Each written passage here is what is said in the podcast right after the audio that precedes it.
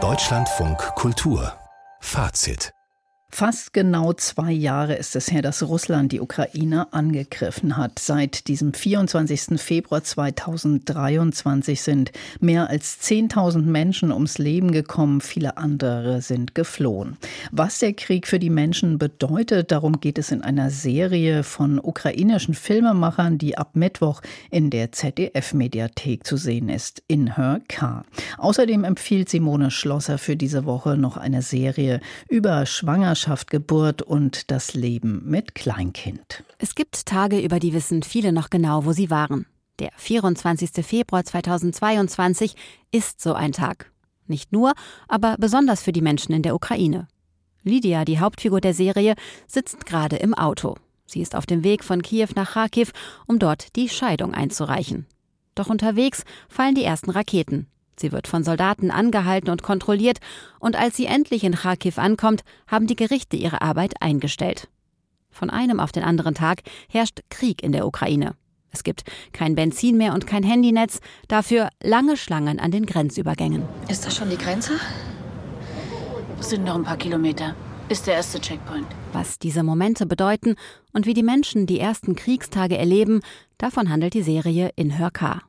Sie ist nicht dokumentarisch, beruht aber auf realen Erfahrungen. Im Mittelpunkt steht dabei Lydia.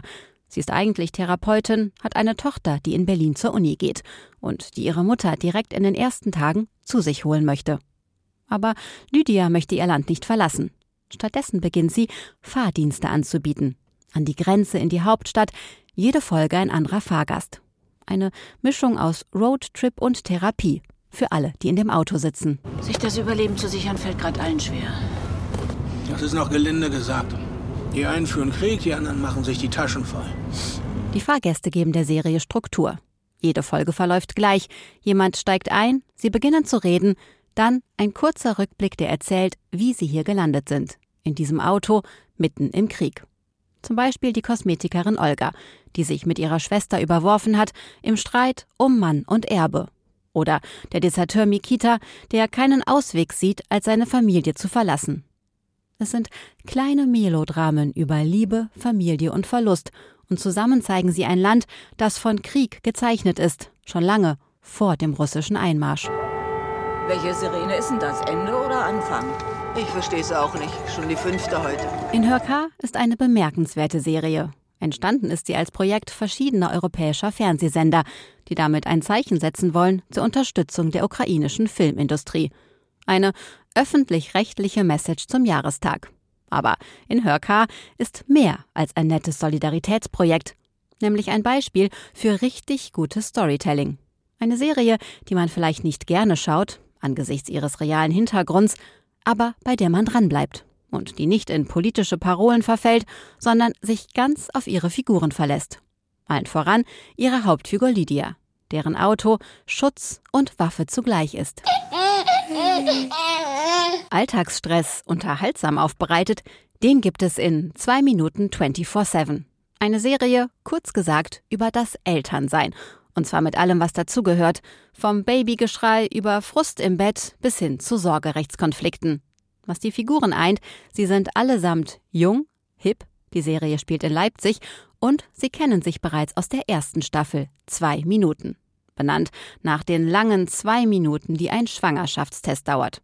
Wobei die nichts sind im Vergleich zu den zähen Momenten, die man mit Baby erlebt. Und genau darum geht es in der neuen Staffel.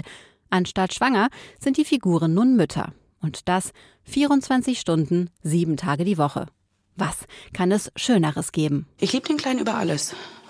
Aber die Schreierei ist Horror. Also wer vorhat, demnächst selbst ein Kind zu bekommen, sollte sich überlegen, ob das die richtige Serie ist. Andererseits, vielleicht ist 2 Minuten 24-7 gerade dann richtig.